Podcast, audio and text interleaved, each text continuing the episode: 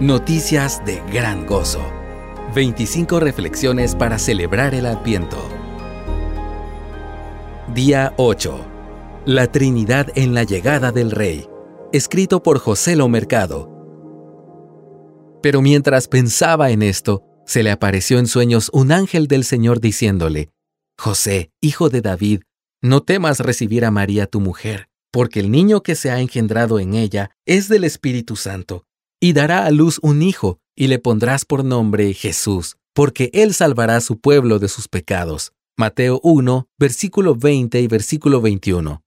He tenido la oportunidad de ver películas donde la trama presenta a un rey ilegítimo malvado que es derrotado sorpresivamente por el hombre humilde de la aldea, que luego es revelado como el rey legítimo.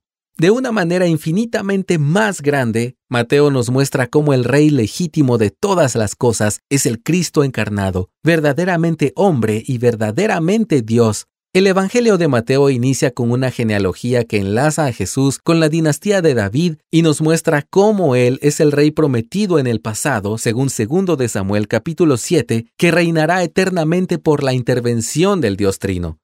El Hijo de Dios vino para cumplir la misión de redención impulsada por el Padre y empoderada por el Espíritu Santo. Es preciso señalar que Mateo no muestra una fábula sobre la llegada mitológica de un rey. Su objetivo es presentar la intervención milagrosa real de un Dios trino a favor de su pueblo que está necesitado de un rescate de la esclavitud del pecado. Mateo nos narra cómo Dios Padre envía a un ángel para comunicarle a José que la criatura que María lleva en su vientre fue engendrada por el Espíritu Santo. Pocos pasajes de la Escritura pueden llevarnos a una adoración tan profunda como ver al Dios Trino actuando con tal misericordia por amor a su pueblo, con el propósito de traer a nuestro Rey que nos salvará.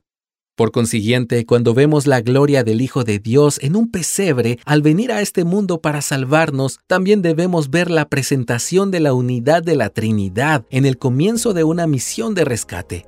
En esta Navidad, ¿cómo agradecerás a Dios por la obra de cada persona de la Trinidad en tu salvación?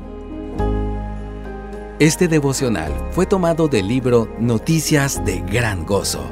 25 reflexiones para celebrar el Adviento Descárgalo gratis en coaliciónporelevangelio.org.